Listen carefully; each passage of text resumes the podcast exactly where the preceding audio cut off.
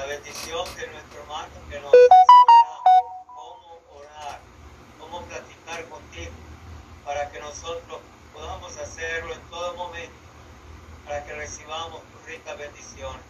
Bendice a nuestro hermano y bendice a todos los que estamos atentos a tu palabra en esta noche.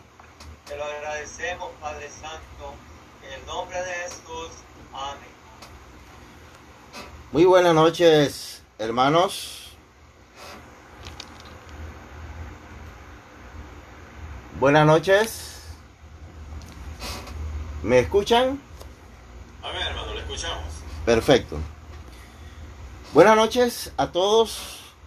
El Señor Dios Todopoderoso me los bendiga y le agradezco primeramente a Dios por la vida y la oportunidad de estar aquí con ustedes reunidos a través de estos medios. Igualmente así le agradezco a ustedes, a los pastores y demás hermanos por eh, su fineza al invitarme en el día de hoy. Vamos a hacer lectura del libro de Nehemías capítulo 1 del verso 1 al verso 11. Así dice la palabra de Dios. Palabra de Nehemías, hijo de Acalías. Aconteció en el mes de Quisleo, en el año 20, estando yo en Susa, capital del reino, que vino Ananí, uno de mis hermanos, con algunos varones de Judá, y les pregunté por los judíos que habían escapado, que habían quedado de la cautividad y por Jerusalén. Y me dijeron, el remanente, los que quedaron de la cautividad allí en la provincia, están en gran mal y afrenta. Y el muro de Jerusalén derribado y sus puertas quemadas a fuego. Cuando oí estas palabras me senté y lloré. E hice duelo por algunos días y ayuné y oré delante del Dios de los cielos y dije, te ruego, oh Jehová, Dios de los cielos, fuerte, grande y temible, que guarda el pacto y la misericordia a los que le aman y guardan sus mandamientos. Esté ahora atento tu oído y abierto tus ojos para oír la oración de tu siervo, que hago, hago ahora delante de ti día y noche por los hijos de Israel, tus siervos y confieso los pecados de los hijos de Israel que hemos cometido contra ti. Sí, yo y la casa de mi padre hemos pecado. En extremo nos hemos corrompido contra ti y no hemos guardado los mandamientos, estatutos y preceptos que diste a Moisés tu siervo. Acuérdate ahora de la palabra que diste a Moisés tu siervo, diciendo, si vosotros pecareis, yo os dispersaré por los pueblos. Pero si os volviereis a mí y guardareis mis mandamientos y los pusiereis por obra, aunque vuestras dispersión fuere hasta el extremo de los cielos, de allí os recogeré. Os traeré al lugar que escogí para hacer habitar allí mi nombre. Ellos pues son tu siervo y tu pueblo, los cuales redimiste con tu gran poder y con tu mano poderosa. Te ruego, oh Jehová, esté ahora atento tu oído a la oración de tu siervo y a la oración de tus siervos, quienes desean reverenciar tu nombre. Concede ahora buen éxito y dale gracia delante de aquel varón, porque yo servía de copero al rey. Palabra del Señor. Este es una de las muchas historias de lo que empieza como un gran cambio en el pueblo de Israel como la restauración del pueblo, todo empieza con una oración. Por eso nosotros creemos que la oración es poderosa, hermanos. Para orar hay que creer que la oración es poderosa. Si no tenemos convicción en que la oración puede cambiar, estamos perdiendo el tiempo. Esta historia de Nehemías muestra varias cosas que quiero señalar brevemente.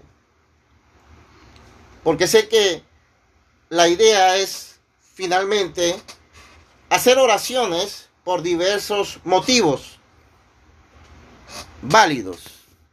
Pero quiero que observemos en primera instancia por qué Nehemías fue escuchado por Dios. En primera instancia dice el verso 2 en el segundo párrafo. Y les pregunté por los judíos que habían escapado, que habían quedado de la cautividad y por Jerusalén. Lo que sobresale en esta lectura aquí es que Nehemías es un hombre preocupado por sus hermanos. Dios ve el corazón de un hombre preocupado por sus hermanos. Si queremos que Dios nos escuche, tenemos que tener este carácter. El carácter de personas que nos preocupamos por los hermanos. La preocupación de él era sana, altruista. ¿Cómo están mis hermanos que quedaron de la cautividad? ¿Cómo están ellos? ¿Cuál es el estado de ellos? La respuesta sale inmediatamente a flote cuando dice el remanente. Los que quedaron de la cautividad, allí en la provincia dice, están en gran mal y afrenta. Y en más, la descripción no puede ser más grave y triste cuando dice, y el muro de Jerusalén derribado. El escenario es triste. El escenario implica grandes dificultades. Y creo que a todas luces es fácil captarlo. Pero lo que llama poderosamente la atención, y estoy seguro que es lo que Dios vio en el corazón de Nehemías, es que esta noticia, esta información, produjo un efecto en Nehemías. Cuando oí estas palabras, me senté y lloré. El estado de sus hermanos, de vergüenza, porque dice afrenta, que equivale a vergüenza, de humillación, de desastre, le dolió en el alma a Nehemías.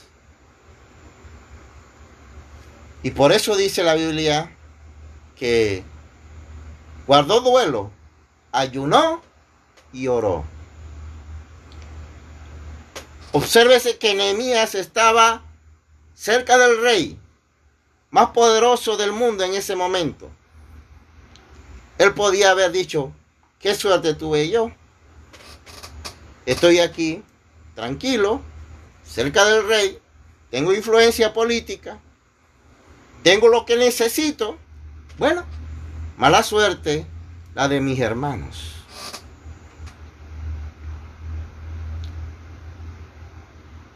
Pero no fue el sentir de él. A pesar de que él estaba en comodidad, le dolió la situación de sus hermanos.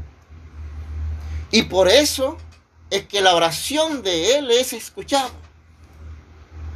Y estamos seguros que en cuanto nosotros tengamos este mismo sentir de preocupación y de dolor al ver a otros hermanos sufriendo en afrenta, en humillación por alguna enfermedad, por alguna situación conflictiva, que tengamos esa empatía de hermanos. Estoy seguro que la oración nuestra también será escuchada. Nehemías, en su oración, apela primeramente a lo que nosotros también tenemos que apelar en nuestras oraciones. En el verso 5 dice, Jehová Dios de los cielos, grande y fuerte y temible, y que tiene misericordia a los que le aman. En nuestra oración nosotros tenemos que acercarnos con esa perspectiva de un Dios que tiene misericordia. Porque muchas veces podemos acercarnos y tener la visión de un Dios que no tiene misericordia. El Dios nuestro es un Dios de misericordia. Un elemento que resalta en la oración ya propiamente de Nehemías. El otro aspecto es cuando dice, y confieso los pecados de los hijos de Israel. Nehemías no se puso, y por eso Nehemías aquí es una figura de Cristo. Porque él, podía haber dicho, bueno, ellos han pecado mucho, yo he tratado de ser fiel. No, él dice, en extremo nos hemos corrompido. Y asume, porque en las cosas de Dios tenemos que aprender a asumir responsabilidades y no estar viendo quiénes son culpables. eso nos hace perder el tiempo. Nehemías no perdió el tiempo en eso. Y dice, en extremo nos hemos corrompido.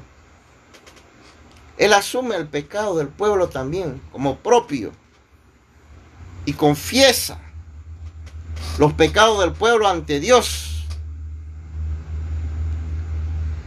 Y le pide a Dios en su oración algo muy importante. Si nosotros nos ubicamos en el escenario en que está ante un rey que podía mandarlo a decapitar cuando estos reyes tenían eh, eh, mal humor, se levantaban con el pie izquierdo como quisiera, cualquiera podía perder la vida.